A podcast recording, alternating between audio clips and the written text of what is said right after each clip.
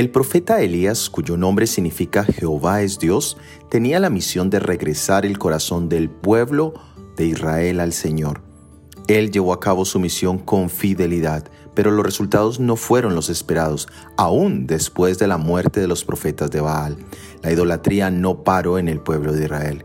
En el profeta Elías encontramos un tipo del ministerio del Mesías en el pueblo de Israel. Jesús era la manifestación del Padre Celestial y su misión era liberar al pueblo de la cautividad del pecado. Jesús siempre expresó que él había sido enviado por su Padre, que él hablaba las palabras del Padre, que el que lo había visto a él había visto a su Padre. Pero su misión no tuvo el resultado que se esperaba, porque a los suyos vino y los suyos no le recibieron. Pero su mirada siempre estuvo puesta en cumplir la voluntad de su Padre y los resultados futuros de su sacrificio.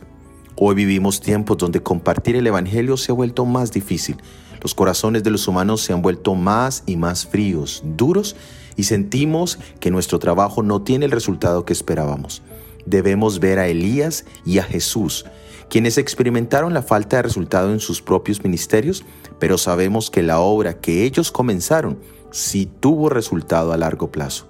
De hecho, en la vida de Elías, su sucesor, tuvo una doble porción del Espíritu Santo y en la vida de Jesús sus discípulos cosecharon la semilla sembrada. Jesús es nuestro ejemplo y motivación para este día. Soy Óscar Oviedo y este es el devocional Jesús en 365 días.